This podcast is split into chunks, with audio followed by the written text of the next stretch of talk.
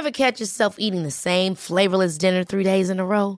Dreaming of something better? Well, HelloFresh is your guilt-free dream come true, baby. It's me, Kiki Palmer. Let's wake up those taste buds with hot, juicy pecan-crusted chicken or garlic butter shrimp scampi. Mm. Hello Fresh. Stop dreaming of all the delicious possibilities and dig in at HelloFresh.com. Let's get this dinner party started.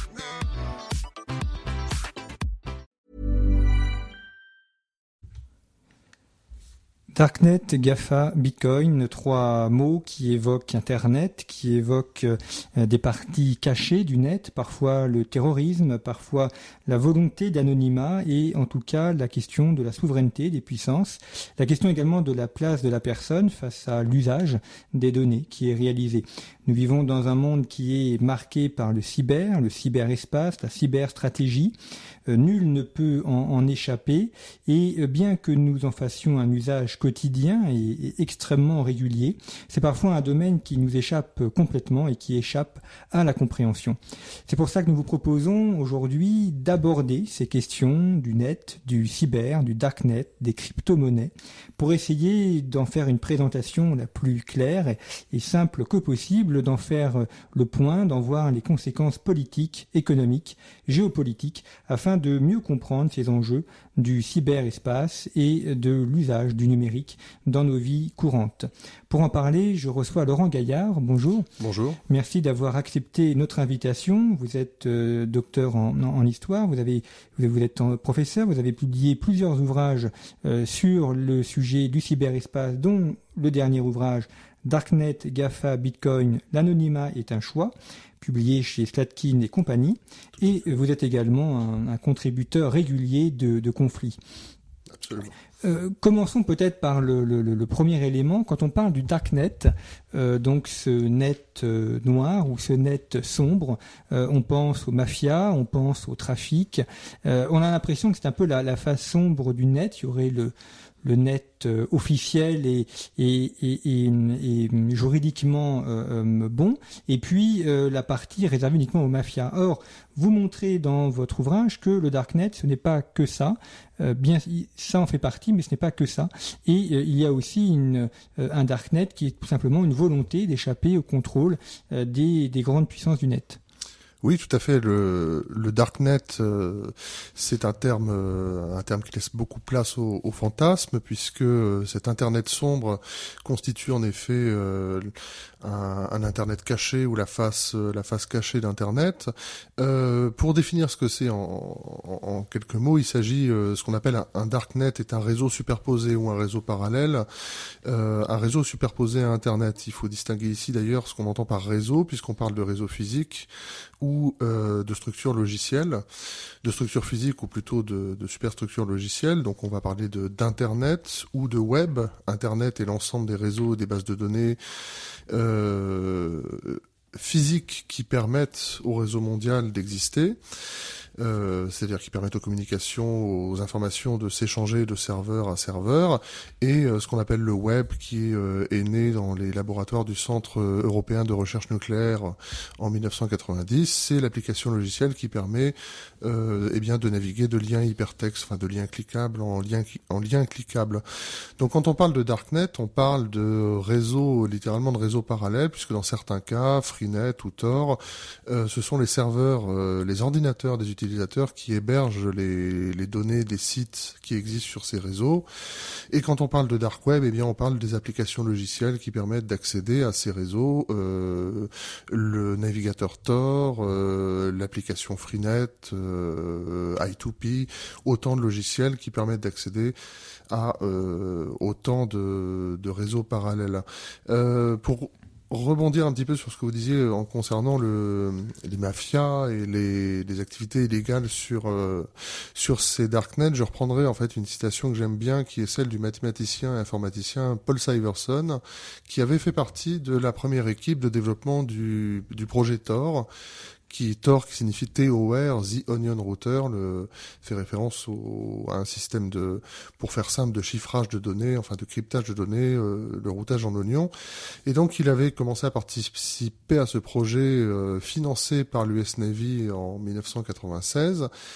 Et ce projet consistait à développer un, un réseau sur lequel les communications étaient chiffrées pour permettre aux agents de l'US Navy aux agents américains situés opérant à l'étranger de communiquer de manière anonyme euh, sur euh, sur internet et puis il était allé voir un jour un de ses supérieurs en lui expliquant voilà si vous vous avez un, réseau supposément euh, anonyme, euh, mais qui n'est utilisé que par les agents américains, toute puissance étrangère qui contrôle les accès euh, entrants et sortants de ce réseau peut voir que dès qu'il y a du mouvement, il s'agit de, il y a un agent de la CIA ou de l'armée américaine dans tel ou tel pays.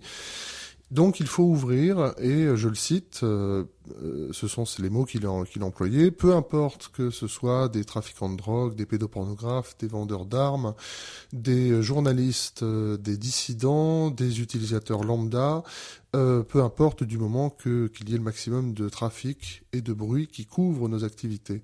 Alors cette citation, en fait, elle définit assez bien aujourd'hui le type d'utilisateur qu'on peut trouver encore aujourd'hui sur ce type de réseau. Il y a des activités illégales évidemment, mais il y a aussi, eh bien, beaucoup d'utilisateurs, beaucoup d'autres utilisateurs pas seulement des gens qui vont vendre de la drogue ou des, ou des armes, mais qui vont aller utiliser des services qu'on va trouver sur l'internet, euh, je dirais classique, euh, plateforme vidéo, blog, euh, plateforme de diffusion de musique, sites politiques, etc., etc. Donc on trouve vraiment euh, une variété d'activités aussi bien illégales que légales sur ce type de réseau.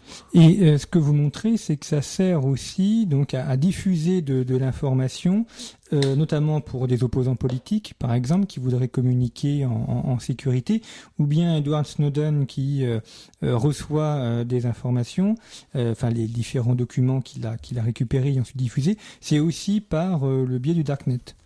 oui, tout à fait. En fait, le darknet a cet avantage que euh, enfin, j'irais les darknet puisqu'on emploie le terme darknet au singulier de manière un peu générique pour désigner tout cet ensemble de réseaux parallèles. Donc, comme je le disais tout de suite, il y en a plusieurs. Donc, on utilise les darknet pour naviguer de manière anonyme pour deux choses, soit naviguer de manière anonyme sur Internet, on peut utiliser le navigateur Tor par exemple pour aller sur YouTube ou sur Facebook ou euh, ou euh, vous voulez euh, en cachant son adresse IP, c'est-à-dire son identifiant électronique.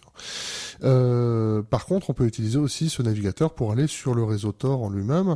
Alors sur le réseau Tor, on va trouver par exemple le, je donne juste cet exemple qui est le plus frappant.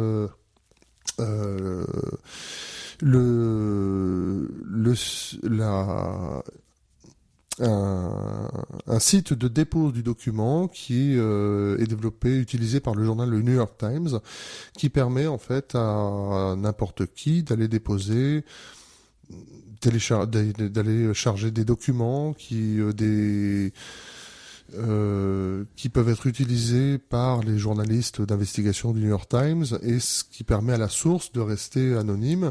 On va trouver évidemment euh, des sites comme celui de Julien Assange, enfin celui développé par Julien Assange. Euh, euh ah, son nom, son nom m'échappe d'un coup. Euh, pourtant, il est, connu. Euh, qui utilise le même système que le, celui que la, la Dropbox du New York Times, c'est-à-dire qui permet à un utilisateur d'aller sur Tor, de se connecter en fait au site et puis de euh, d'y proposer, enfin d'y laisser euh, documents, euh, euh témoignages, voire même des documents vidéo ou audio en fait qui peuvent être ensuite utilisés pour alimenter les célèbres fuites de voilà le terme fuite m'a fait retrouver le nom de WikiLeaks voilà qu'on va trouver sur Tor. Ça permet aussi à des internautes chinois, par exemple, d'utiliser Tor euh, ou I2P pour euh, contourner la censure du euh, grand pare-feu chinois et accéder à des sites occidentaux et avoir accès à des sites d'information autres que, que chinois. Voilà quelques-uns des, des multiples exemples euh, d'utilisation de ces darknets par des euh, journalistes, euh, dissidents, opposants politiques, etc. L'autre question aussi, elle est dans, le titre de votre ouvrage, Darknet, GAFA et Bitcoin, paru chez Slatkin et compagnie. Laurent Gaillard, c'est la, la, question des GAFA, donc Google, Amazon, Facebook et, et Apple, qui captent énormément de données. ces données, on a découvert récemment, faut s'en douter, que Facebook les les, les, revend et évidemment gagne de, de l'argent avec cela. et donc il y a la question de la protection des données. Est-ce que et ce que l'utilisateur peut en faire? Oui, alors on est vraiment dans une actualité brûlante euh, par rapport à cela. Euh, D'ailleurs, j'adresse un petit remerciement à Mark Zuckerberg en fait, puisque le mon livre est sorti en le 21 juin et au moment où l'actualité de Cambridge Analytica en fait euh, commençait à retomber un peu, il y a eu à nouveau euh, Facebook a, a diffusé par inadvertance ou pas, on ne sait pas, 14 euh, millions de messages privés, enfin les messages privés de 14 millions d'utilisateurs, ce qui a relancé encore un autre euh, scandale Facebook et a amené Mark Zuckerberg à formuler une nouvelle fois ses, euh, ses excuses pour cette mauvaise manipulation. alors, les darknets garantissent l'anonymat garantissent en théorie, parce qu'il n'y a euh, peut-être pas d'anonymat, il existe peut-être pas d'anonymat garanti quand même à 100% sur Internet. Et euh, cette question de l'anonymat est euh, posée de plus en plus, de manière, elle est perçue de de plus en plus par l'opinion publique, qui a de plus en plus conscience qu'en effet, on laisse des des, des, quantités considérables de données personnelles sur Internet dès qu'on va naviguer sur Google. Google est sans doute le plus grand capteur de données personnelles qu'il existe aujourd'hui puisque euh, toute la planète peut-être existe euh, utilise Google. Je fais une petite exception pour la Russie qui utilise plus Yandex, le moteur de recherche russe, que, que Google. Euh, Facebook euh, a, j'avais trouvé le chiffre, euh, avait a accumulé depuis qu'il a été lancé, c'est-à-dire en 2005, à peu près 300 fois, ce qui une masse de données qui équivaut à 300 fois ce que la Bibliothèque du Congrès aux États-Unis a accumulé depuis depuis sa fondation. Donc euh, dès qu'on va sur Facebook, dès qu'on va sur Google, dès qu'on va utiliser Amazon, euh, eh bien on laisse des données ou des métadonnées, c'est-à-dire les métadonnées, c'est temps de connexion, origine de la connexion, euh, pas forcément le contenu de, nos messages, mais tout simplement le, le, destinataire qui permettent aussi en fait à ces sociétés ensuite de, eh bien, de constituer des fichiers clients qu'ils vont revendre à d'autres sociétés, à des sous-traitants, et eh bien qui permettent à ces publicités ciblées d'apparaître quelque, quelquefois dans le, le coin de notre écran euh, suivant les recherches qu'on a effectuées précédemment. Donc la question de l'anonymat, qui est au, vraiment le, le principe d'existence des darknets euh, touche de plus en plus l'opinion euh, publique en raison justement du désanonymat complet cette fois qui est engendré par l'utilisation des outils logiciels proposés par les par les Gafa. Alors est-ce que ça va apporter amener les darknets à devenir des, des outils plus grand public? Euh, c'est peut-être un peu plus le cas avec Tor, euh, qui aujourd'hui est utilisé par 3 millions de personnes quotidiennement, mais ce qui est une goutte d'eau pour les 3,5 milliards, dans les 3,5 milliards d'utilisateurs d'Internet sur la planète euh, chaque jour. Mais ça sera peut-être le cas dans, dans les années à venir.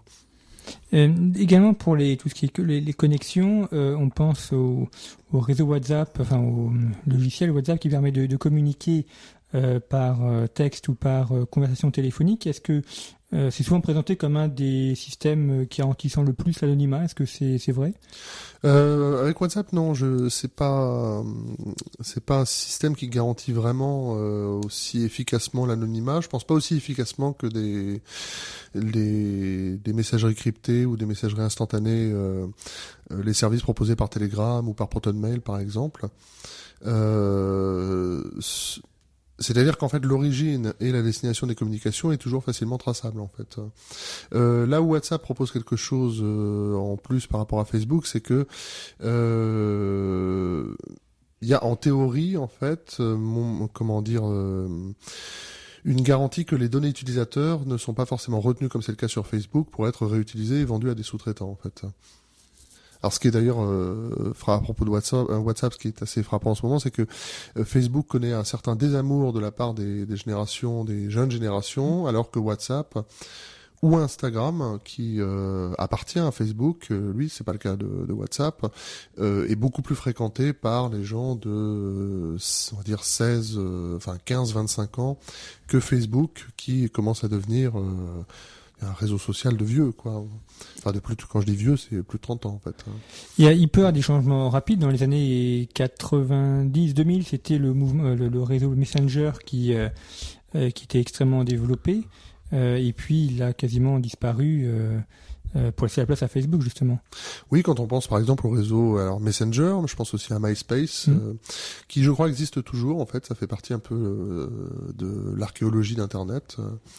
Euh, à ce sujet d'ailleurs, il y a un autre réseau parallèle qui existe, qui n'est pas vraiment un darknet dans le sens où les communications n'y sont pas du tout anonymes ou chiffrées, mais qui est un un peu comme MySpace ou Messenger qui appartient un peu à, à la préhistoire d'Internet et qui est le réseau Gopher en fait, qui aurait pu devenir le web à la place du web. C'est-à-dire que quand le, le CERN euh, euh, développe la première page web en 1990, novembre je crois 1990, elle a un concurrent américain qui s'appelle Gopher, qui fait la même chose, c'est-à-dire qui propose un logiciel qui permet de, de, naviguer plus aisément de serveur en serveur.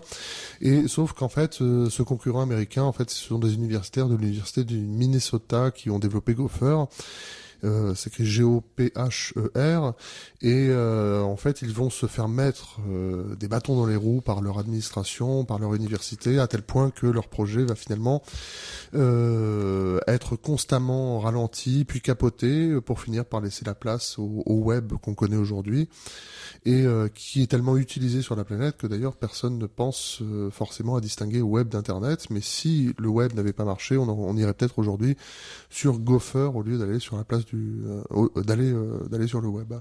On pense aussi au, Minitel qui a été porté par la France et qui était d'ailleurs beaucoup utilisé. La, dernière connexion Minitel s'est arrêtée, il me semble, en début d'année 2018.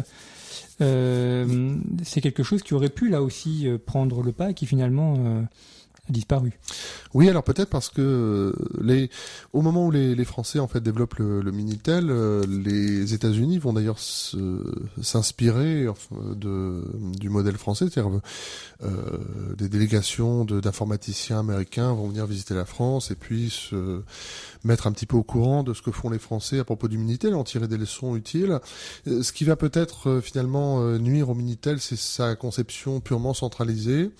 là où ARPANET, sur lequel travaillent les, informaticiens américains au même moment, c'est-à-dire dans les années 70, euh, permet, euh, utilise le, système de euh, la technologie de transmission par paquet de données en fait, c'est-à-dire qu'au lieu, d'envoyer euh, comment dire un, message en un paquet de, données, euh, ce message va être haché en fait, divisé en plusieurs petits paquets de données qui vont emprunter des chemins différents pour se reconstituer à l'arrivée, ce qui va permettre d'éviter les, embouteillages sur sur sur internet.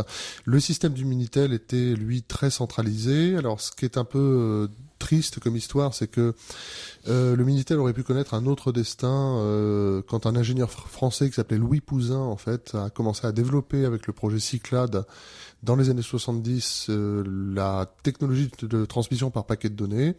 Et malheureusement à l'époque l'industrie des, des PTT français a parié sur le Minitel et le projet Cyclade de Louis Pouzin a été euh, arrêté, euh, le financement a été arrêté en 1974, ce qui fait qu'il a été vendre ses services aux États-Unis, euh, qui ont développé, comme on le sait par la suite, ARPANET puis Internet. Et justement, vous évoquez ces rapports entre la France et les États-Unis.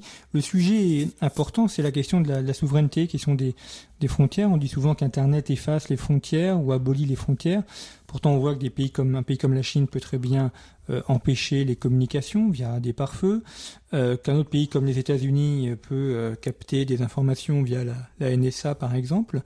Est-ce que on est dans, vraiment dans une suppression des frontières ou plutôt dans une réorganisation de, de, cette, de cette, souveraineté Disons qu'on a une superposition euh, du euh, évidemment de l'espace réel et de, du, du cyberespace. L'espace, le, le, cyberespace ou l'espace virtuel ou Internet est par nature un espace transnational. Euh, qui outrepasse les, les, frontières, puisque euh, une, euh, une entreprise comme Facebook, par exemple, peut avoir des serveurs qui sont localisés dans, dans plusieurs pays différents. Néanmoins, les géants d'Internet, que sont les GAFA, ont quand même une implantation américaine. Là-dessus, les États-Unis, développeurs d'ARPANET et d'Internet, ont un gros avantage, c'est qu'ils ont développé les structures physiques d'Internet, donc euh, ils disposent de cet avantage et euh, les pays européens, par exemple, restent euh, dépendants en, partie pour des États-Unis pour le, la fourniture de ces. Quand je dis structure physique, ce sont bases de données, installation de serveurs.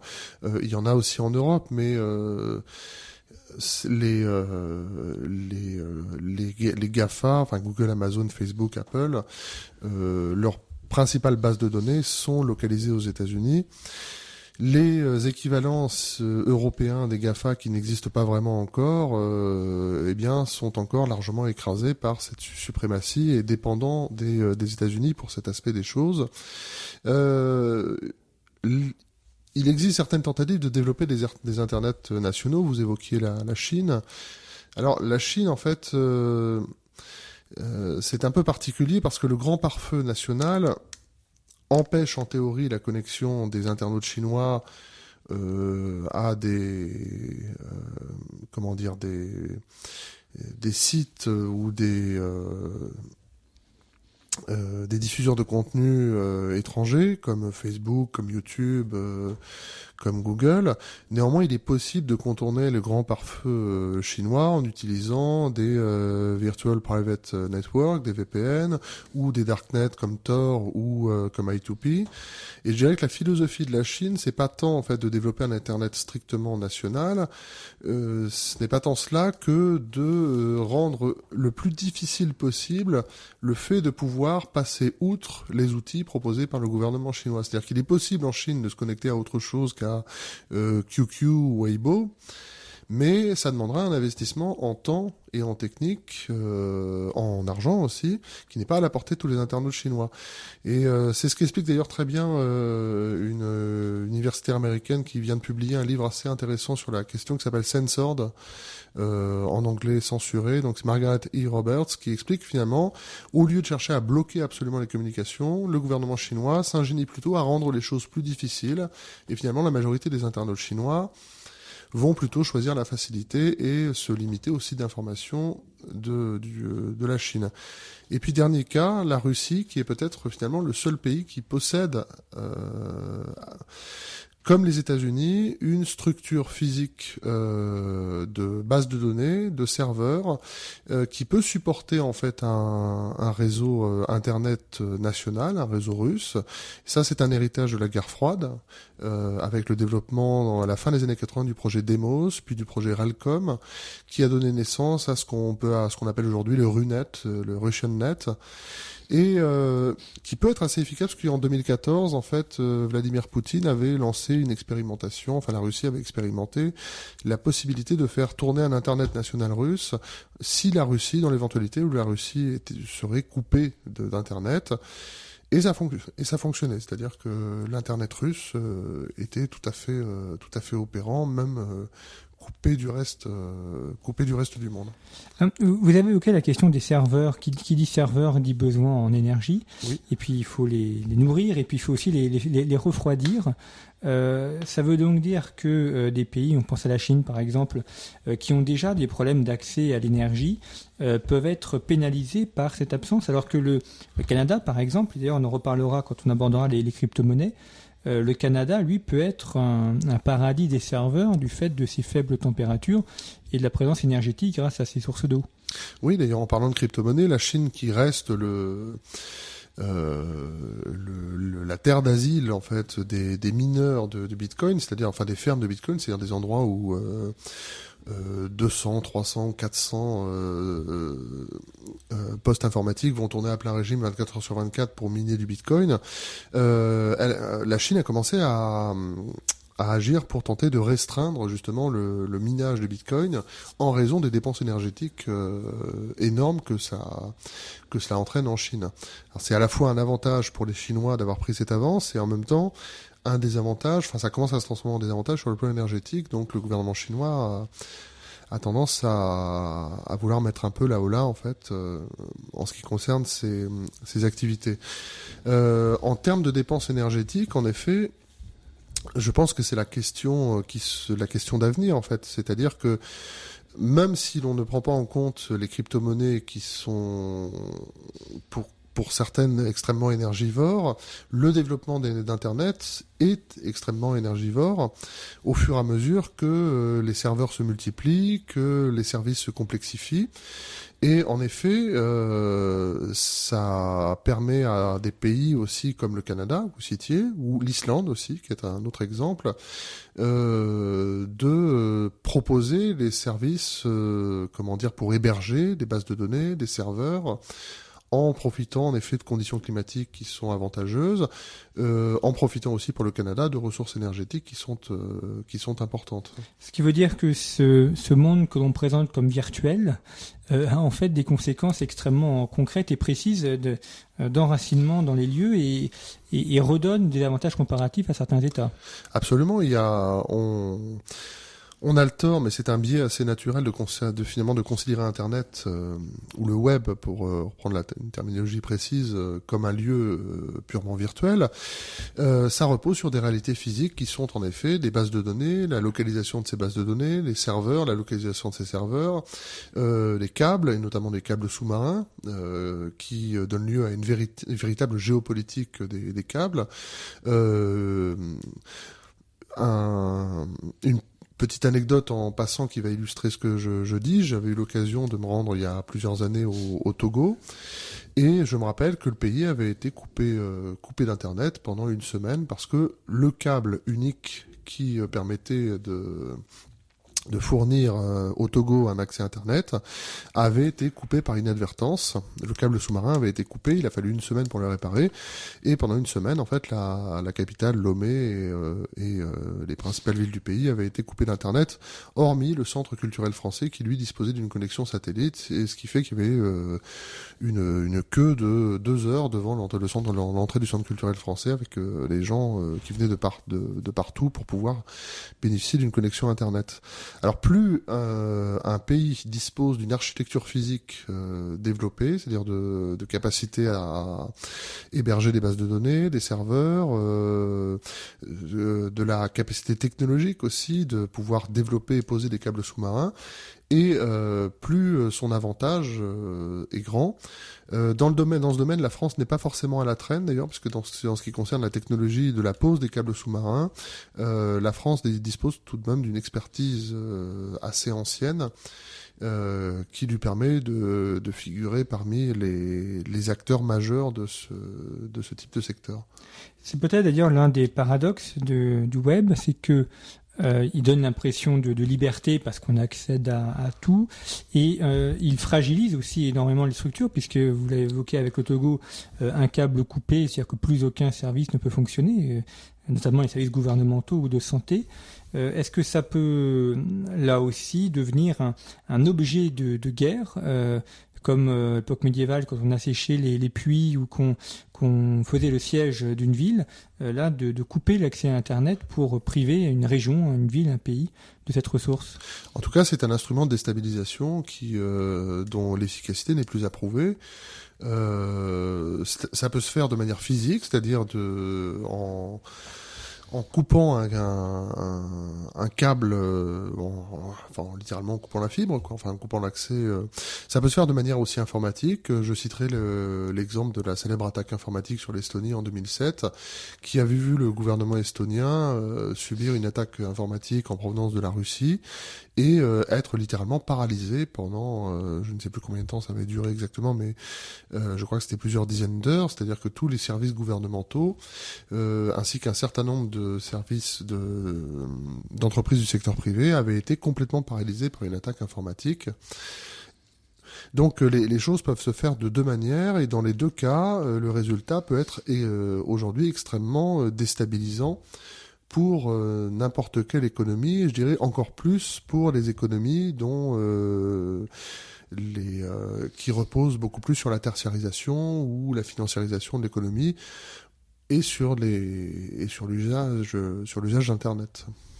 Et euh, ce qui veut dire aussi qu'il y a la question de la ressource en homme, puisqu'il faut des informaticiens, des hackers, des personnes capables de, de, créer les réseaux, donc des écoles aussi pour les former. On retrouve finalement des cadres tout à fait classiques de la géopolitique, euh, euh ressources matérielles, ressources humaines également. Il faut des informaticiens, il faut aussi des ingénieurs pour concevoir euh, les structures physiques. Euh, il faut euh, des gens qui soient capables de, euh, de superviser, de gérer, d'entretenir les réseaux. Donc, on, on, en effet, le développement en fait d'Internet entraîne démultiplie en fait ses besoins dans ces secteurs de, haute technologie. Il, y a aussi, et j'en reviens un petit peu sur l'aspect darknet de la question, euh, les besoins nouveaux en termes de cybersécurité. En fait. C'est-à-dire qu'on évoquait tout à l'heure les, les, les possibilités de déstabilisation d'un État, aussi bien physique, c'est-à-dire en coupant en fait un, un câble sous-marin. Ça a été le cas, je crois, il y a quelques mois de l'Algérie, qui s'est vu en partie privée d'Internet en raison d'un incident de ce type. Et puis il y a bien sûr en fait le, le problème des attaques informatiques euh, qu'elle soit euh, réalisée dans un but euh, idéologique, euh, dans un but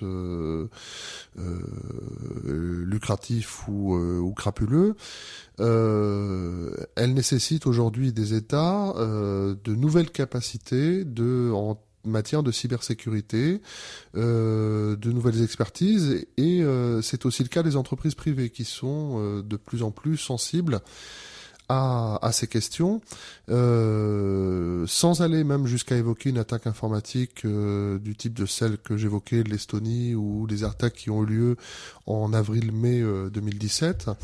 Euh, qui, étaient des attaques d'ampleur mondiale, on peut tout simplement évoquer le fait que euh, n'importe quel compte rendu euh, d'entreprise en format Word ou PDF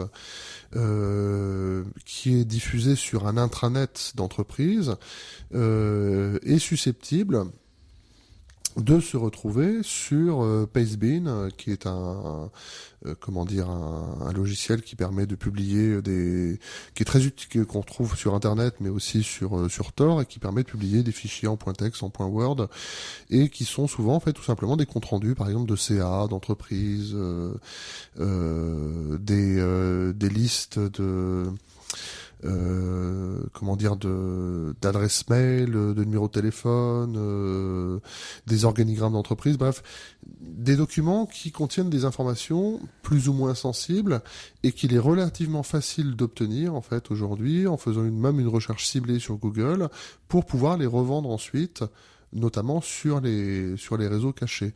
Euh, Tor ou I2P par exemple aujourd'hui sont devenus des véritables marchés pour ce genre de documents qui se vendent d'ailleurs, qui peuvent se vendre euh, pour quelques quelques dollars, quelques dizaines de dollars. Euh, des identifiants bancaires, ça se vend euh, entre 10 et 20 dollars sur les sur les forums de, de hackers sur Tor. les failles d'exploitation de certains logiciels, ça va chercher un petit peu plus loin. Une faille d'exploitation Windows, ça peut aller jusqu'à 15 000, 20 000 dollars. Mais c'est un marché, un marché en constante expansion qui menace à la fois les États et les entreprises et qui engendre des nouveaux besoins en termes de cybersécurité.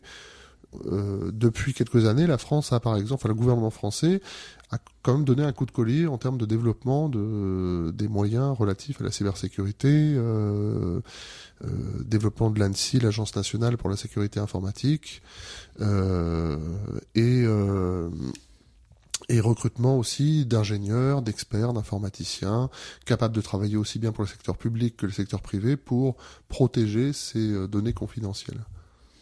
Alors, euh, terminons peut-être par le, les questions des crypto-monnaies, une, petite dix minutes euh, qui nous restent, Laurent Gaillard. Alors, la plus célèbre des crypto-monnaies, c'est le Bitcoin, mais il y en a beaucoup d'autres, il y en a plus de plus d'un millier. Euh, ce qui est parfois un peu compliqué avec la crypto-monnaie, c'est qu'à la fois ça repose sur une architecture euh, euh, logiciel, enfin ce qu'on appelle la blockchain. Donc il faut, il y a, y a, ce système-là déjà à, à, comprendre. Et puis après, c'est le fonctionnement même d'une crypto-monnaie euh, qui ne repose pas sur une émanation de création monétaire des États, comme euh, les monnaies plus classiques, l'euro ou le dollar par exemple, euh, mais qui repose euh, tout sur, sur l'échange. Peut-être commençons par, par la blockchain en, en, en quelques mots. Comment est-ce qu'on peut la, la définir? Un, un livre de compte virtuel, je crois que c'est l'image qui, euh, qui est le plus souvent utilisée et qui est la plus juste. Euh, un livre de compte virtuel qui d'ailleurs ça n'a rien d'exceptionnel euh, puisque si, quand on va consulter ses comptes bancaires, si vous allez consulter vos comptes bancaires sur le site, comment dire le, le site, client de votre banque, en fait c'est un livre de compte virtuel que vous allez consulter. la différence avec la blockchain, c'est que en fait ce livre de compte virtuel euh, est non seulement accessible à tous les utilisateurs de, d'une, de la crypto-monnaie qui utilisent euh, ce livre de compte, mais il est aussi euh, en quelque sorte euh, bâti par les utilisateurs. En fait, c'est la blockchain du système Bitcoin, par exemple, c'est euh, c'est un livre de compte qui se bâtit bloc par bloc, c'est-à-dire bloc de transaction par bloc de transaction, les uns les uns après les autres. Euh, à chaque fois qu'une transaction est opérée quelque part dans le monde en, Bitcoin, euh, elle est gérée par l'algorithme en fait de la blockchain du Bitcoin qui va l'enregistrer, qui va valider cette transaction dans un nouveau bloc. Et en fait, cet algorithme fonctionne grâce aux ordinateurs du, réseau des mineurs de, Bitcoin, euh, auxquels en fait, euh, qui vont participer à ce qu'on pourrait définir comme une sorte de, jeu en fait de compétition, c'est-à-dire que leurs machines vont se lancer dans une compétition pour euh, résoudre une énigme informatique qui va permettre de valider telle ou telle transaction. C'est ce qu'on appelle la, la, preuve de travail en fait. Euh, la différence avec les monnaies, en fait, comme le dollar ou l'euro, euh, c'est que ce sont aussi des monnaies fiduciaires et des monnaies imprimées. Euh, la blockchain du Bitcoin, en fait, se propose des quand vous validez, vous vous minez du Bitcoin euh, vous lancez votre machine dans une compétition informatique qui va vous permettre de faire travailler votre machine pour l'algorithme qui gère ce livre de compte virtuel. Vous allez être récompensé en fraction de Bitcoin ou en Bitcoin si vraiment vous avez euh, quelque chose de un matériel, beaucoup de matériel sous la main. Et euh, quand vous achetez du Bitcoin, de la même manière, vous pouvez acquérir des Bitcoins. Quand vous acquérez des Bitcoins, en fait, vous, vous pouvez acquérir des, vous acquérir des titres de propriété informatique. Euh, c'est-à-dire qu'il y en a, il y a 21 millions de bitcoins qui euh, euh, qui peuvent être émis dans le système Bitcoin. Donc c'est la limite qui a été fixée par Satoshi Nakamoto en fait, dont on ne sait pas si c'est un prête-nom ou une personne qui existe réellement quand il a développé le logiciel Bitcoin, euh, ce ne sont pas réellement en fait, ce, n'est pas réellement de la monnaie au sens où on l'entend au sens avec l'euro ou le dollar, c'est une forme de titre de propriété informatique. Vous avez contribué au fonctionnement de la blockchain virtuelle, c'est-à-dire du livre de compte, où euh, donc vous êtes rétribué par exemple un Bitcoin ou, une fraction de Bitcoin, ce sera plus une fraction aujourd'hui vu les euh, vu les cours actuels du Bitcoin, euh, ce qui va vous donner en fait, euh, eh bien une unité en fait d'échange que vous allez pouvoir utiliser pour acheter des choses sur Internet, mais finalement un titre de propriété en fait sur du réseau Bitcoin. Bitcoin qu'il faudrait presque concevoir comme une sorte de de territoires virtuels composés de 21 millions d'unités et chacun des possesseurs d'un bitcoin ou d'une fraction de bitcoin a un petit morceau de ce, cette espèce de cadastre virtuel. Et euh, là aussi, on, on, dit souvent que le, bitcoin est anonyme. En fait, euh, vous l'avez dit, dans la blockchain, tout est visible, donc on peut exactement savoir quelles transactions ont été faites. En revanche, ce qui se passe, c'est qu'il y a ces formes de pseudonymes, c'est-à-dire qu'on ne sait pas forcément à, à, quel compte cela correspond. Oui, alors le Bitcoin n'est pas exactement euh, anonyme euh, dans le sens où on peut euh, on peut retrouver en fait l'origine des transactions. Euh, évidemment, vous pouvez faire la transaction sous euh, sous un pseudonyme. Ensuite, si vous avez euh, si vous êtes protégé grâce à vous avez par exemple vous êtes rendu sur un, une plateforme de, de vente ou d'échange de Bitcoin et puis vous avez acquis du Bitcoin. Euh, en étant en passant par un réseau virtuel, un VPN, euh, vous êtes en théorie, vous avez pu protéger votre votre identité, mais le problème, c'est que si vous allez, vous allez sur une plateforme de change, euh, en général, on vous demande vos papiers, une photocopie de vos papiers d'identité, on vous demande euh, euh, vos comment dire, de d'attester de votre identité. Si vous avez miné du Bitcoin, c'est différent. Vous avez pu le miner euh, et euh, tout en garantissant votre anonymat, puisque votre machine, euh, vous avez installé le logiciel de minage sur votre machine. Elle a participé à cette espèce de grande compétition informatique pour faire tourner ce livre de compte virtuel qui est la blockchain. En échange, vous recevez quelques bitcoins et fractions de bitcoin. Vous pouvez très bien les avoir reçus sans avoir été cette fois tenu de donner votre identité à qui que ce soit. Euh, néanmoins, les échanges du Bitcoin ne sont pas en aucun cas euh, cryptés ou euh, donc il est possible de retrouver l'origine et comment dire l'origine d'une transaction. Il existe en, revanche des monnaies qui garantissent en théorie l'anonymat complet de leur utilisateur. C'est le cas par exemple de Monero qui, qui commence à être plus utilisé d'ailleurs sur Tor pour les échanges que le Bitcoin lui-même ou le cas de la monnaie Ripple par exemple. Le Bitcoin en lui en lui-même le, Bitcoin n'est pas anonyme en fait. Euh, ce n'est pas un système un système anonyme. C'est-à-dire qu'il est possible de retrouver l'origine d'une transaction euh, en Bitcoin. Alors imaginons que les crypto-monnaies se développent davantage et que les personnes les utilisent. Euh, ce serait une, une perte des moyens de puissance de l'État puisque l'État, euh, la plupart des États ont aujourd'hui établi un monopole sur la monnaie et donc c'est pour un moyen de contrôler l'économie et de contrôler également les échanges. Alors tout dépend si les États investissent massivement aussi dans des monnaies telles que le, Bitcoin, puisque si le Bitcoin a connu aussi des variations aussi importantes, euh, c'est au cours de l'année 2017 par exemple, c'est parce que euh, un certain nombre d'investisseurs beaucoup plus importants ont, aussi investi dans le Bitcoin, investisseurs du secteur euh, du secteur privé.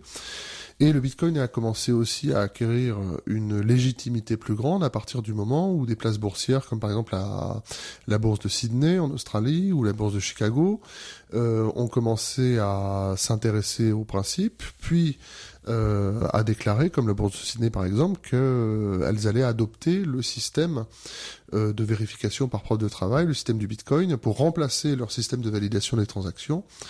Euh, et que la bourse de Chicago a déclaré qu'elle allait commencer à accepter les contrats passés en Bitcoin.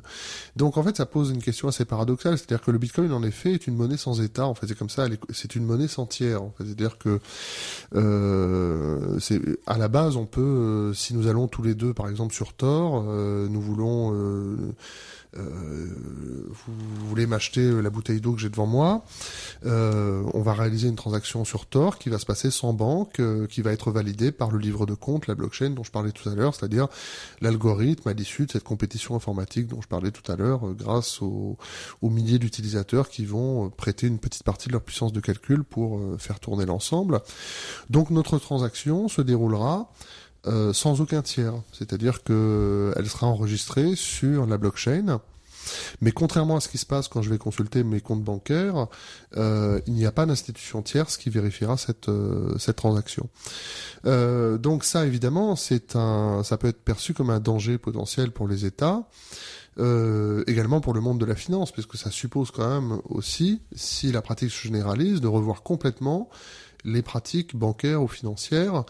Après, où les, choses sont un peu paradoxales et où je nuancerai un petit peu euh, euh, cette idée de des crypto-monnaies qui menaceraient complètement les États ou les institutions financières, c'est que euh, la capitalisation des crypto-monnaies, je crois qu'aujourd'hui, hein, dernièrement, j'en recensais euh, euh, plus de 2800 en fait, euh, avec une capitalisation boursière qui atteignait presque 900, à peu près 900 milliards de dollars, ce qui représente encore une paille en fait dans dans l'ensemble de l'économie financière mondiale. Mais si ces crypto-monnaies, alors on pense évidemment tout de suite d'abord au Bitcoin, il y a aussi l'Ethereum. Euh, accèdent à un niveau de crédibilité et de légitimité supérieur, ça sera peut-être aussi parce que des investisseurs institutionnels vont commencer à investir, des investisseurs institutionnels issus du secteur public ou privé, c'est-à-dire des États ou euh, des institutions financières euh, privées ou publiques, vont commencer à investir dans ce dans le Bitcoin des sommes euh, plus considérables mais du coup vont être aussi tentés de, dans le cas des États, de, de légiférer. Euh, en avril dernier, je crois que le fisc français a déjà euh, proposé en fait un, un, nouveau cadre pour la de repenser le cadre d'imposition mmh. des pro, des bénéfices réalisés des profits réalisés avec le Bitcoin et avec la, la loi Le Maire qui qui va être proposée, je crois, en juin ou juillet prochain.